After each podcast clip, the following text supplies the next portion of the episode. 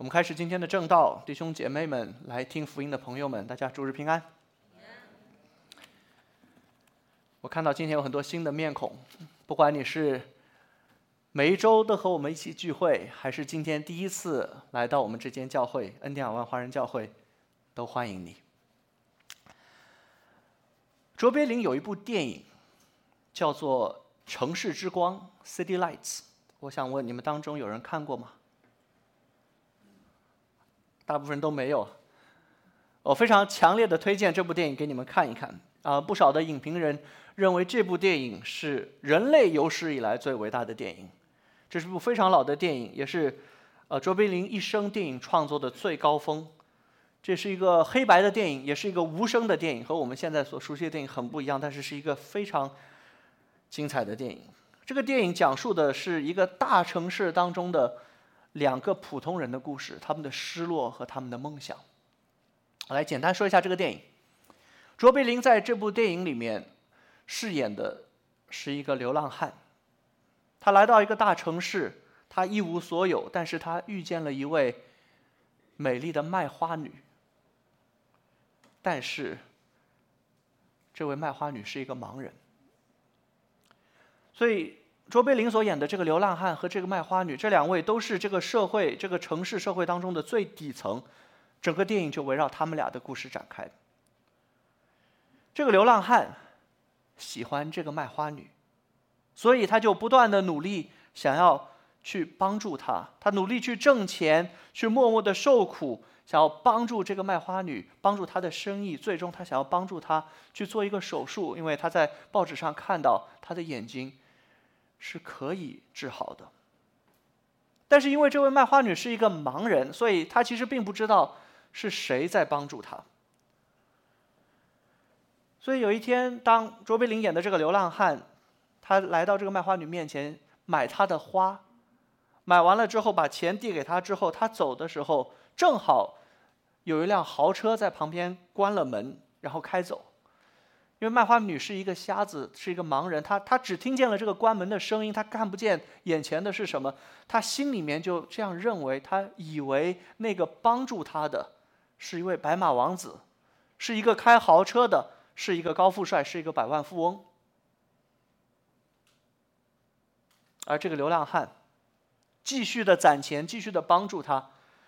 这个故事非常的精彩，这个电影很有意思。在机缘巧合当中，他他认识一个反复无常的富翁，他去打假拳，他想要挣钱，他经历很多事，最后遭人陷害，被送进了监狱。他所有做这一切的目的，都是为了可以攒一些钱，从而可以帮助这个卖花女可以去做手术治好她的眼睛。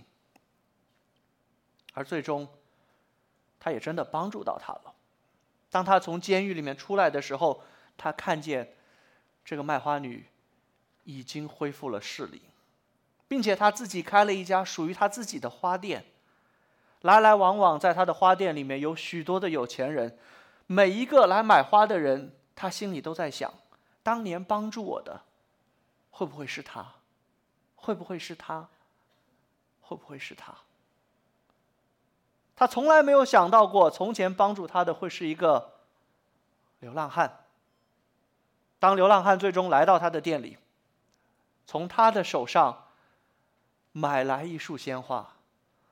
当他们俩的手触碰到彼此的手的时候，卖花女似乎在这一瞬间认识到，好像是他，所以他就问这一句：“是你吗？”然后这个电影就结束了。这是一部无声的电影，却。给了我们一个平凡的故事当中的不平凡，一个社会底层的悲剧当中的喜剧，而这个故事的高潮就结束在这个故事的最后的那一刻，卖花女等到了，她所期盼的，她所等候的那一位，她等到了，而此时此刻站在她眼前的这一位，虽然她等到了，但是和她之前所想象的。完全不同。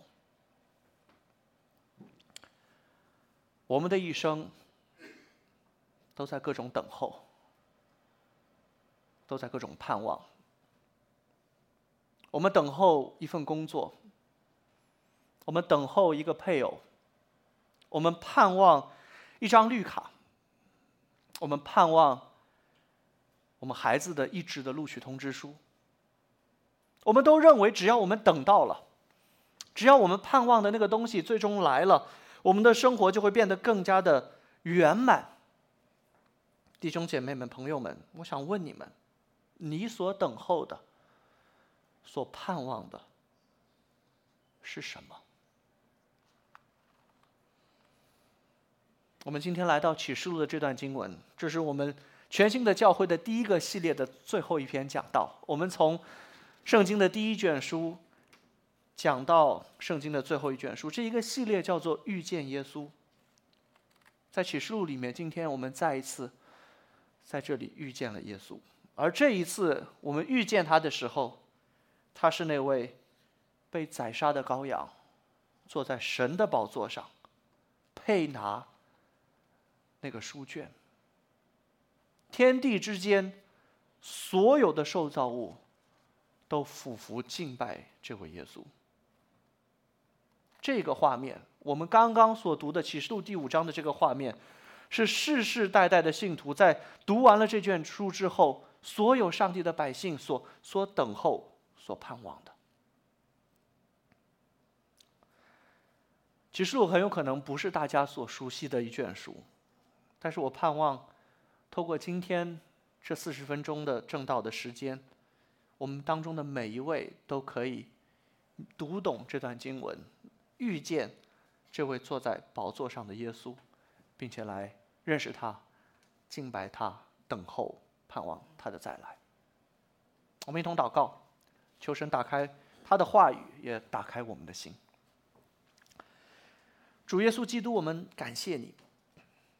虽然这段经文难解，但是在这意象当中最中心的位置，我们清晰的看到那位被宰杀的羔羊就是配得敬拜和赞美的主耶稣。我们感谢你，因为你就是那一位在创世纪当中被预言的女人的后裔，你就是那一位我们所等候的大卫，带领我们击败仇敌的主耶稣基督。我们求你打开我们的心。从而，我们不单单可以理解这段经文的含义，更是我们的生命因着你的真理而被改变。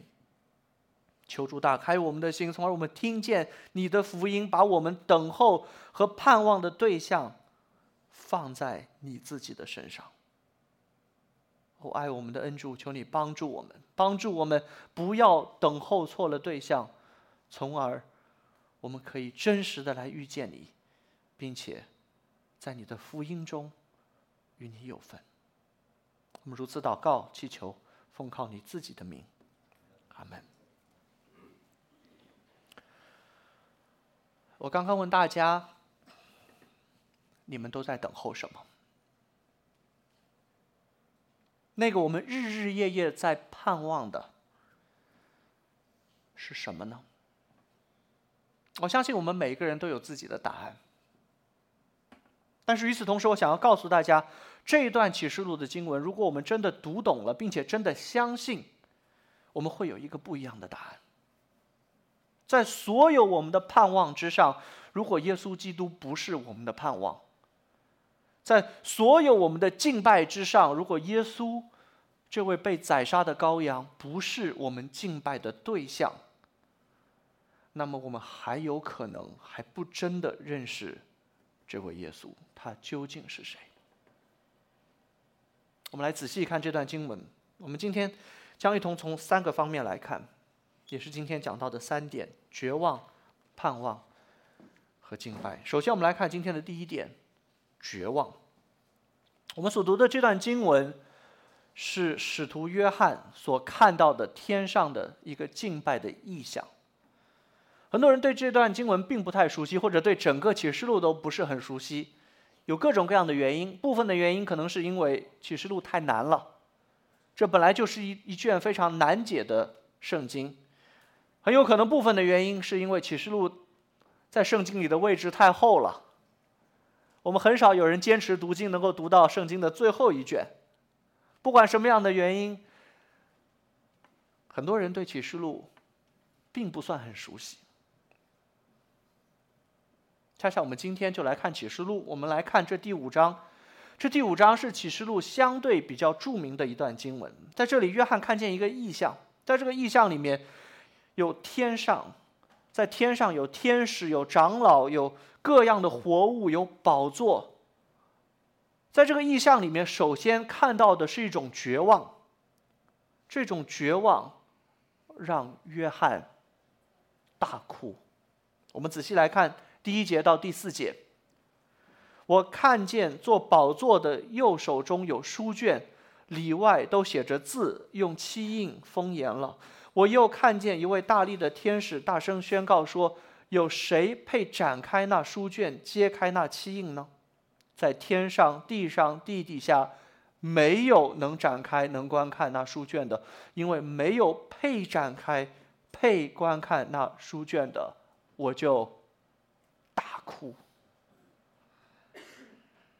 这个画面的中心是一个书卷，而这个书卷有一个独特之处，那就是这个书卷不是打开的，而是被封住的，有七个印来封住这个书卷。我相信不只是约翰，每一个读到这段经文的人，包括我们，都会好奇这个书卷里面的内容是什么。谁可以打开？谁可以观看？打开给我们看一看，这里面写的是什么？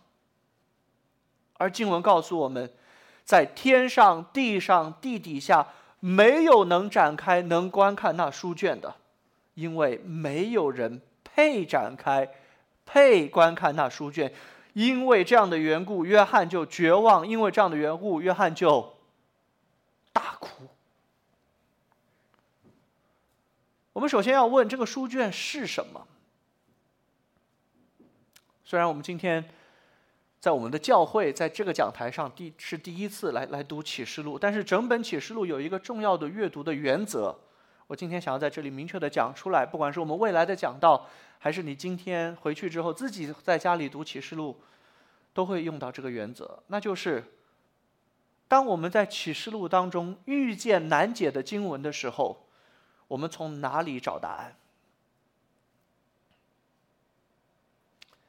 我们不是在我们的经历当中找答案，我们不是在历史的事件当中找答案，我们。需要在圣经里面，尤其是旧约圣经当中，来找答案。为什么？因为启示录被写出来，首先不是写给我们的，虽然它是写给我们的，但是它的最开始的那个听众，他的写作的对象是谁？是第一世纪亚细亚的那七间教会。当这些教会的信徒读到约翰所给他们的这个这封书卷的时候，这个启示录的时候，我想问你们，请问第一世纪亚细亚的教会的信徒，他们知不知道宗教改革、一战、二战、以色列复国、新冠疫情这些历史事件？他们不知道，他们知道什么？他们熟悉什么？他们手中有圣经，他们熟悉圣经，尤其是旧约的圣经。我这样告诉你们：整本启示录一共四百零四节经文，其中有二百七十八节都是直接或者间接在引用旧约。这些数字你可能不太记得。简单来说，有超过一半的启示录都是在引用旧约。有超过五百个旧约的话题在启示录当中得到解答或者得到应验，所以最好的解释启示录的方式，不是试着在我们所熟悉的历史当中，在启示录里面找到严丝合缝的一一对应。正确的、有效的解释启示录的方式，是在整个圣经当中来找到启示录的答案，特别。是在旧约圣经里。回到我们刚刚的那个问题，这个书卷是什么？里面的内容是什么？约翰想要知道，我们想要知道。我想问你们：你们想不想知道？从哪里找答案？旧约圣经。我们看三处经文。我读给你们，你们不用翻。以赛亚书第二十九章第十一到十二节，所有的末世，你们看如封住的书卷，人将这书卷交给识字的，说：“请念吧。”他说：“我不能念，因为是封住了。”又将这书卷交给不识字的，说：“请念吧。”他说：“我不识字。”先知以赛亚告诉我们：首先，这个书卷里面记载的是什么？所有的，你们可能不记得我刚刚那节经文，所有的末世，上帝的末世，神的奥秘，上帝奇妙的测不透的旨意，都被记载在这个书卷里面。然而，以赛亚让我们看到这里面的内容，历史当中的人能看不能看？不能。他拿着这个书卷去给识字的人读，识字的人说什么？我不能念，因为这个书卷是封住的。又拿去给给不识字的读，他说我读不了，因为我不识字。上帝的永恒当中的奥秘，神的末世被记载在这个书卷里面，但是在历史当中，没有人能打开，没有人能读。第二处经文，以西结书二章九到十节。我刚观看，见有一只手向我伸出来，手中有一书卷。他将书卷在我面前展开，内外都写着字，其上所写的有哀嚎、叹息、悲痛的话。这节经文放在整个以西结书的背景里面，就比较容易理解，因为整个以西结的内容是上帝的审判。在这里，我们把书卷里面所读到的哀嚎、叹息、悲痛的话和审判这个话题连在一起。以西结书的前一大半都是在讲上帝对犹大的审判，以西结书的后一半讲述的是上帝对列国的审判。这些审判的话，这些上帝对全体的审判。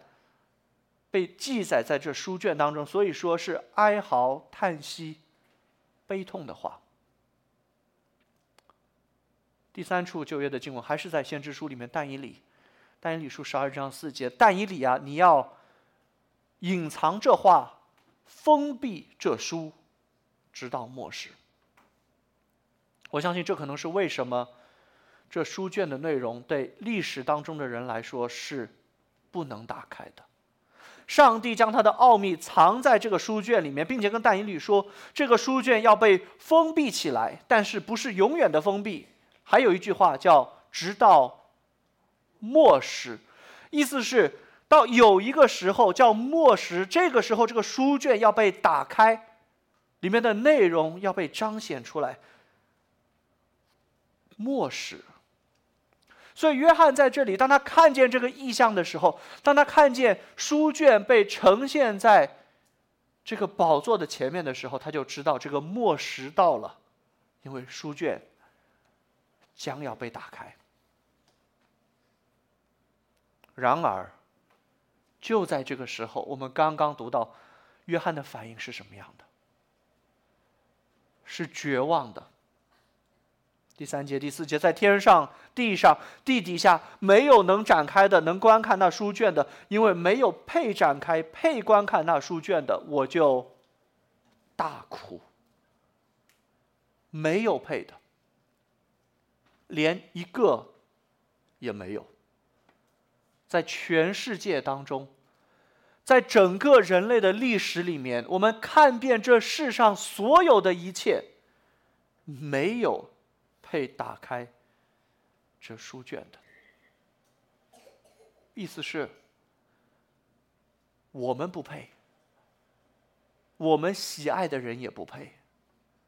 那些在我们心中最爱、最尊崇、最崇拜、觉得最厉害的人、最伟大、最高尚的，还是不配。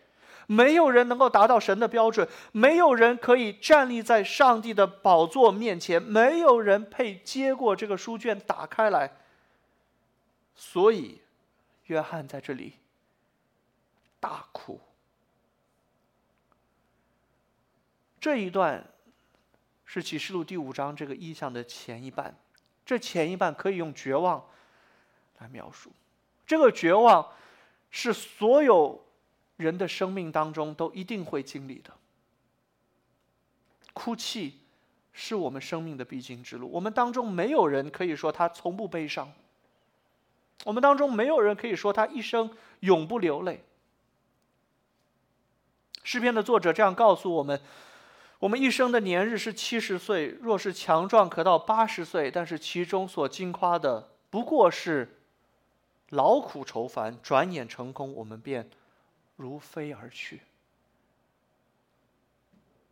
如果你听了我们整个系列的讲道，尤其是旧约的那五篇讲道，我盼望你听到今天，你就发现，绝望是我们生命的一个重要的主题。绝望从亚当和夏娃开始，当亚当和夏娃在伊甸园中犯罪被赶出来的时候，罪就成了我们生命最真实、最可怕的光景。我们从此活在了一个旷日持久却永远打不赢的战争当中。就像黑格尔说过：“人生人性就像一张白纸，一经污染，便永远不能从如从前一样洁白。”从亚当开始，就没有人配打开那书卷。这是我们的绝望。我们的绝望在挪亚的时代被活在了全地。创世纪六章五节这样写道：“耶和华见人在地上的罪恶很大，终日所思想的尽都是恶。”这句话描述的不单单是挪亚时代当时世界的黑暗，而是每一个被罪所污染的这个世界的每一个时代的黑暗。人心所想的都是恶，这是我们的绝望。我们的绝望甚至被称为信心之父的亚伯拉罕的身上也看见。记得那篇讲道吗？他住在乌尔，他家里的背景都是拜月亮神的，他连弟兄姐妹的名字都是那些拜神的名字。你们还记得我们在这里给大家引入的那个汉堡包结构吗？那个最中心的经经文，亚伯拉罕或者那个时候他还叫亚伯兰，生命当中的绝望，中间那些经文说，萨来不生育，没有孩子。这是信心之父的生活，这是人类光景的写照，叫绝望。到了摩西时代的以色列人，这样的绝望有没有好转一点？并没有，他们在埃及绝望，神就搭救他们出了埃及，出了埃及走在旷野，他们一样绝望。他们走在海边，他们就对摩西说：“他们说，难道在埃及没有坟地？你把我们带来死在旷野吗？请问这样的人？”是配得打开书卷的吗？大卫时代的以色列人会好一点吗？他们配？当歌利亚来向以色列的军队骂阵的时候，四十天之久，有没有一个人可以勇敢的站上去跟歌利亚对抗一下？没有。按照人的标准，以色列人。在他们的眼中当中，选了他们认为最配的那一个，就是面色红润、高人一头的那个扫罗。就是扫罗面对身高六肘、零一虎口的歌利亚，他敢上去应战吗？世人认为配的、好的，在上帝的标准当中，却是不配的。弟兄姐妹们。朋友们，在福音成为我们的盼望之前，我们首先需要经历全然的绝望。这是为什么约翰在这里哭了，并且是大哭。一方面，他看见全地天底下历史当中没有一个配的；另一方面，是因为他发现，我们发现。我们把盼望放在了错的对象上。当我们说我们信耶稣的时候，我们真的盼望他吗？我们真的等候主，还是在等候别的东西？我们回到我们最开始问的那个问题：你在？等候的是什么？你在盼望的是什么？你所盼望的那个东西，那个你认为有价值的，可以给你的生命带来意义、带来方向、带来满足的那一位或者那个东西，真的有价值吗？他真的配吗？如果他配的话，为什么约翰在这里会大哭呢？或者我换一个问法：那一个我们所等候、所盼望的，我们内心深处认为最有价值的那个东西，值得耶稣为他去死吗？我在等候的那份工作，值得耶稣为他去死吗？我在等候的那个关系，值得我们的主为他去死吗？我在等候的那个大的房子，值得耶稣为他死在十字架上吗？会不会永生的上帝在天上看着我们说：“嘿，那里还有一个弟兄，他还没有买到房子，让我把我的儿子送上十字架，从而让他买到房子吧？”所以，太多的时候，我们等候错了对象。我们期待上帝的福音给我们所带来的，只是一份更好的工作，一段更好的关系。而事实上，福音所带给我们的是一群在绝望当中的人最终极的拯救。在绝望当中，我们看到自己不配；在绝望当中，我们看到我们把盼望放错了地方。这是蒙福的开始。我们什么时候看见我们的不配？什么时候开始绝望？这就是救赎的开始。因为如果我们看不见我们生命的绝望，我们就不能体会福音当中那真正美丽的永恒的盼望。我们来看今天的第二点：盼望。此时此刻，约翰在大声的哭泣，但是突然我们听见了长老的声音，长老来安慰他。第五节，长老中有一位对我说：“不要哭，看呐，犹大支派中的狮子大卫的根，他已得胜，能以展开那书卷，揭开那七印。有一个人配。”在绝望当中还有希望。在这里，长老说有一个人配，谁配？长老在这里用了两个短语：犹大支派中的狮子和大卫的根。这两个短语是什么意思？我们要在哪里找答案？旧约很好，感谢神。旧约。创世纪第四十九章，当雅各给他的众子祝福的时候，他对犹大特别的说了这样的话：创世纪四十九章九到十节，犹大是个小狮子，我儿啊，你抓了食便上去，你屈身屈下身去，卧如公狮，蹲如母狮，谁敢惹你？规避不离开犹大，杖必不离开他两脚之间，直到细罗来到，万民都必归顺。这是一个预言，这是一个王权的预言。雅各在这里对他的儿子犹大说：“在你的家中要有王。”等候这样的一个时刻的到来，在这样的等候当中有一个标记，那就是这里有一节经文：“只等到细罗，细罗就是赐平安者来到，只等到赐平安者来到，万民都必归顺。”这里的赐平安者指的是谁？耶稣基督。所以，当约翰听到这句话的时候，当他听到犹大的狮子这句话的时候，他在绝望当中就找到了安慰，找到了盼望，因为他知道赐平安者要出现在他的面前。下一个短语：大卫的根。听先知以赛亚的预言，以赛亚书十一章一节：从耶西的本。必发一条，从他根生的枝子必结果实。在亚述帝国对以色列北国的掳掠当中，在巴比伦帝国对以色列南国的侵袭里面，所有的上帝的百姓，整个以色列的民族就不断的萎缩，不断的被击打，不断的失败，最终就好像成了一棵枯树。在一片枯树当中，在一棵枯树里面，神突然给了这样的预言：在这个枯木当中，要长出一条枝子来，要发发芽，结出果实来。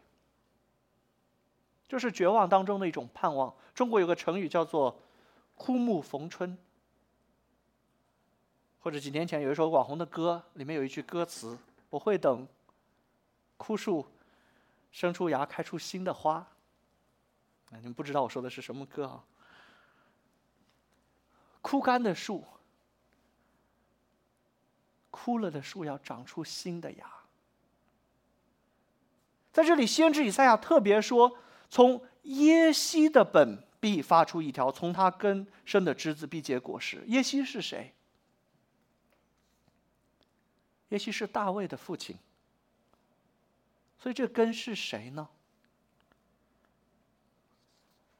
大卫的子孙，耶稣基督。所以在无限的绝望当中，长老给了一个盼望的信息。这个盼望不是在我们自己的身上，不是去天下继续的搜索。这个盼望不是在我们所依赖的钱财、关系、成就、名誉上面。我们唯一的指望。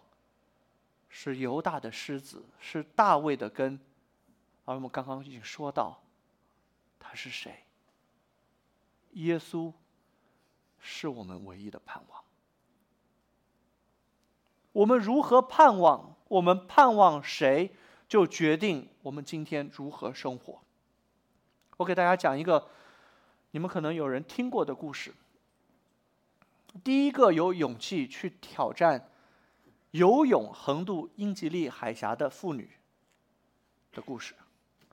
当她去挑战去游泳过英吉利海峡的时候，那一天雾特别特别的大，所以他根本看不见前面，他就不断的游啊游，拼命的往前游。有一艘船在在旁边来护卫他，所以他的妈妈就坐在这个船上，站在这个船上就不断的鼓励他，不断的激励他。所以这个妇女，她她游英吉利海峡，他很多次精疲力尽，感觉到他的意志、他的身体都已经达到了人类的极限，然后他就呼唤他的妈妈，把我拉起来吧，我不能再游了。但是他的妈妈就在他旁边，不断的激励他，对他说：“你还可以再坚持一下，再坚持下去，你可以的，你可以的。”然后他就一次又一次的坚持，继续的往前游，再次的坚持，继续的往前游。可是到最后一定会到达一个时刻，那就是所有的坚持都不能再坚持下去了，连来自妈妈的鼓励也都没有用了。最后，他对妈妈说：“我我实在不行了，请把我拉起来吧。”所以，船上的救生员就把他拉上船，给他裹上厚厚的浴巾。当他上了船之后，他发现他能够看见对岸。当他站在船上的时候，对岸离他上船的位置不到五百米，不到五百米。第二天在记者招待会上，他说这样的一句话：“他说，如果那一刻我能够看见彼岸的话，我一定会游完剩下的那一段路。”弟兄姐妹朋友们，人生最可怕的不是苦难本身。人生最可怕的是苦难当中没有盼望。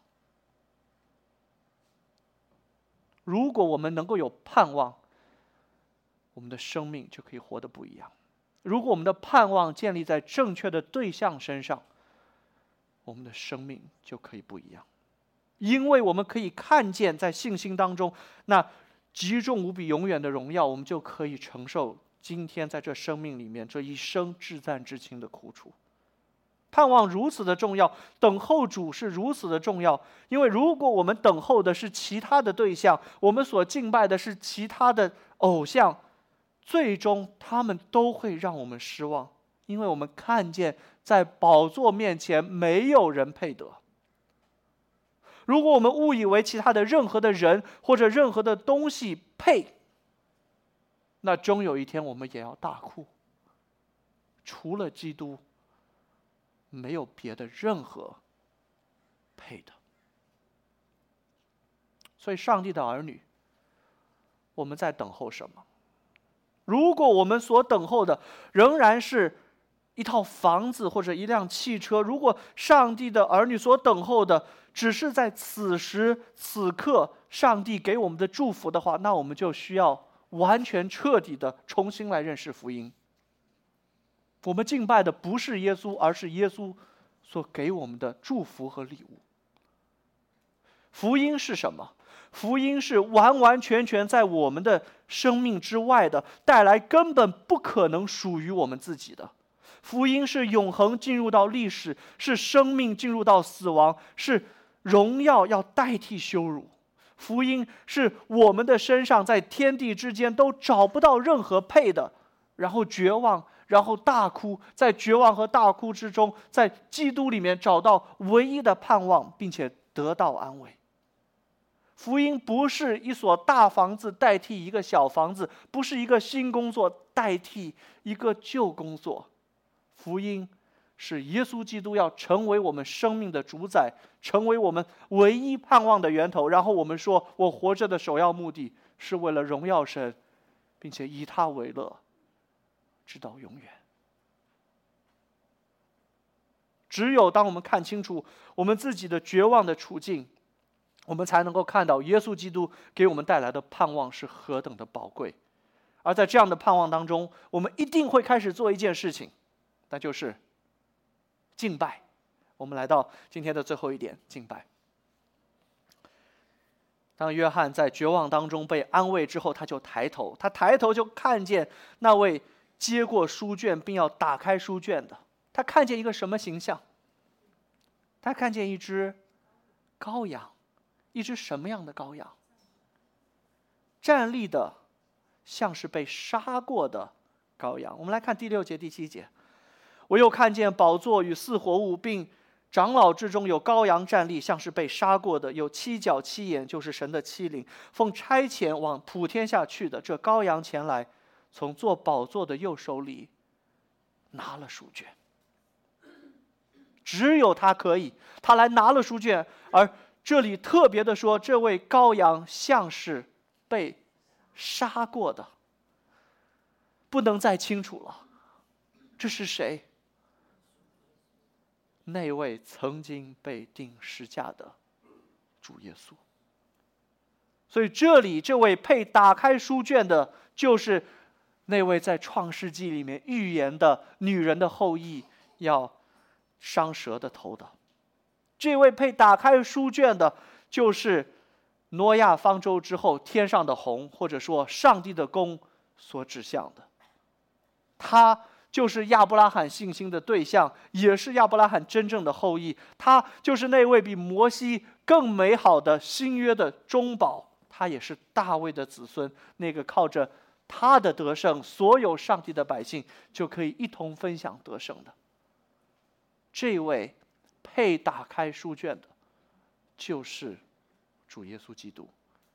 在整个我们的讲道系列里面，你遇见这位耶稣了吗？当你我遇见这位耶稣，就是这位唯一配得的这位耶稣的时候，你有想过，如果既然这个世界都是不配的？当这个世界是全然黑暗的，这位唯一配的、这位唯一的光明来到这个黑暗的世界当中的时候，会发生什么事？这世界会对他做什么？一群差生当中来了一名好学生的时候，一群小偷当中来了一个正直人的时候，会发生什么事？我们做了什么？当光照进黑暗当中的时候，当耶稣来到这个世界的时候，当耶稣来揭露出我们每一个人的不配的时候，我们做了这世上的黑暗一定会做的事，我们会用我们一切的能力把这个光灭掉。我们做了什么？我们杀死了耶稣。这就是为什么这只羔羊。是曾经被杀的。但是福音就是如此的奇妙，黑暗中的我们杀死了光，而光却要拯救在黑暗当中杀死他的我们。这个世界以为在十字架上，耶稣被死亡战胜了，而事实上，耶稣在十字架上一次性的、彻底的战胜了死亡。所以，是不是因为我们配上帝来救我们？不是，恰恰相反，是因为我们不配，不配到一个程度，我们甚至要杀死上帝的儿子。然而，在他的死当中，我们被拯救。因为我们不配，因为我们绝望，所以福音才被称为福音，是大好的消息。不配的人。可以被拯救。第九节，你配拿书卷，配揭开七印，因为你曾被杀，用自己的血从各族、各方、各民、各国中买了人来，叫他们归于神。这是我们的信仰。这也是我们所唱的新歌，这是天上的那个敬拜的内容。十二节、十三节，曾被杀的羔羊是配得权柄、丰富、智慧、能力、尊贵、荣耀、颂赞的。我有听见天上、地上、地底下、沧海里和天地间一切所有的被造物都说：愿颂赞、尊贵、荣耀、权势都归给做宝座的和羔羊，直到永永远远。敬拜耶稣。是每一个背熟之人的最自然的表达。我们每一个人都是一个敬拜者，我们永远都在敬拜。我们被造就是为了敬拜。我们要么在敬拜耶稣，要么在敬拜偶像。我们为什么会看见天上的天使、长老、圣徒，并天地间一切的万物都在这里说同样的话？愿颂赞、尊贵、荣耀都归给羔羔羊，直到永永远远。因为。他是唯一配得的，他配得我们的颂赞。当我们在绝望当中找到这个盼望的时候，当我们真的认出来他是唯一配得的时候，我们最自然的反应就会是加入这长老、圣徒，并天地间的万物一同来敬拜。我很感恩今天有这么多人来到教会一起来敬拜。我们在这里做的首先的事情就是来敬拜我们的神。我们这不单单是这几十个人聚在一起敬拜，此时此刻，你们要知道，在天上有长老、有圣徒、有天使和我们做同样的事情，我们在一同敬拜耶稣。恩典尔万的弟兄姐妹们、朋友们，当我们读到这一节经文的时候，你相不相信你就是？各族、各方、各国当中的那个成员。如果我们真的已经遇见了耶稣，认识了耶稣，我们就有了盼望，我们就有了敬拜的对象。终有一天，这地上的国度都要废去，这地上的一切都要过去，而我们对上帝的敬拜要存到永永远远，并且天地都要加入我们。你相不相信？有一天。将不再有人唱美国国歌。你相不相信有一天将不会有人再唱中国国歌？但是，将永远有人会唱三一颂，并且要唱到永恒当中。我最后讲一个故事，一个寓言故事，犹太人很熟悉、很喜欢的。有一只狐狸。他饿了，他饿了，他就去找吃的。他发现一个葡萄园，他从篱笆外面看见这个园子里面是如此的丰盛，硕果累累，全是好吃的葡萄，令他垂涎三尺。他就想进去吃那里面的葡萄，但是有一个问题，这个篱笆太牢了，这个篱笆中间的洞稍微有一点小，他挤不进去。所以这个狐狸他想到一个办法。一个好办法，叫什么？减肥，快速瘦身。他把自己饿了三天三夜，他瘦了一圈，刚好可以从那个洞钻进去。钻进去之后，他就在那里面大快朵颐，拼命的吃那里面的丰盛的水果，吃了好长的一段日子，幸福的度过了一段时间。直到所有的葡萄都已经吃完了，那个葡萄的季节都已经过去了，葡萄的主人收去了所有的果子，他就决定要出来。但是要出来的时候，他又发现一个问题，他出不来。那个篱笆还是有点太牢了，那个洞还是有一点点小。他又想到一个好方法，什么方法？减肥，快速减肥，又饿上三天三夜，瘦了一圈，刚刚好从那个洞里钻出来。然后他转身看一看身后的葡萄园，他说这样的一句话：“葡萄园啊，葡萄园，你的繁华与我何干？”圣经所带来的绝望，耶稣所带来的盼望，让我们可以以一种不一样的方式活在这个地上，甚至说活在这个葡萄园里。我们可以活在其中，但是却不被捆绑。福音所带来的结果，就好像我们回到最开始所讲的那个城市之光的故事当中，那个卖花的女孩子一样，我们所等候。所向往、所盼望的，不是这个世界所认为的那个体面的、尊贵的百万富翁，而是一个卑微的、衣衫褴褛的流浪汉。同样的，我们的盼望、我们的荣耀、我们所等候的、我们所敬拜的，是那位石架上的救主，被宰杀的羔羊。在他的苦难当中，他要终结你我的苦难。在他的羞辱当中，他要终结你我的羞辱；在他的死亡里面，他要终结我们的死亡。我们等候他，他就必使我们不致羞愧。我们等候他，虽然活在这个世界，我们却可以对这个世界说：“因为我已经遇见了耶稣，所以世界呢，世界，你的繁华与我何干？”我们一同来祷告。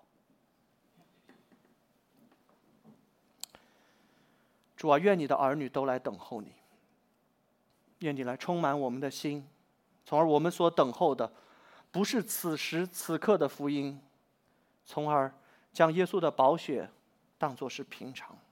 我们所等候的是时间之外、时间之上的福音。主啊，你。